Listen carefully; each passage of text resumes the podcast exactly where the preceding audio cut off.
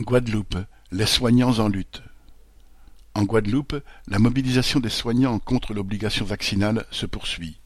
Bon nombre de salariés non vaccinés ont déjà reçu leur lettre de suspension. La grève contre les sanctions à l'encontre de ceux qui refusent le vaccin s'est étendue et gagne la quasi-totalité des hôpitaux et établissements de santé de l'île. Elle s'organise essentiellement autour du syndicat UTS-UGTG. Dans chaque site, les piquets de grève sont très actifs. Dans les deux plus grands hôpitaux, celui de Basse-Terre et le CHU de Pointe-à-Pitre à plusieurs dizaines d'agents hospitaliers tiennent le piquet. Samedi 16 octobre, le quatorzième samedi de manifestation, 800 manifestants ont défilé avec les travailleurs de la santé et l'ensemble des syndicats et organisations politiques du mouvement ouvrier dans la commune de Baie-Mao, jusque sur le parking du complexe commercial Carrefour d'Estrelan. Le plus riche capitaliste des Antilles, Bernard Ayot, en détient d'importantes parts.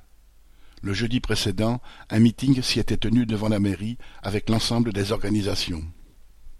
Mardi 19, une opération escargot a été organisée par les agents des établissements hospitaliers Maurice Selbonne de Bouillante et Beaupertuis de Pointe-Noire. Jeudi 21, un meeting était prévu à Pointe-à-Pitre et samedi 23, une nouvelle manifestation, la quinzième, dans la commune de Sainte-Rose. Pierre Jean Christophe.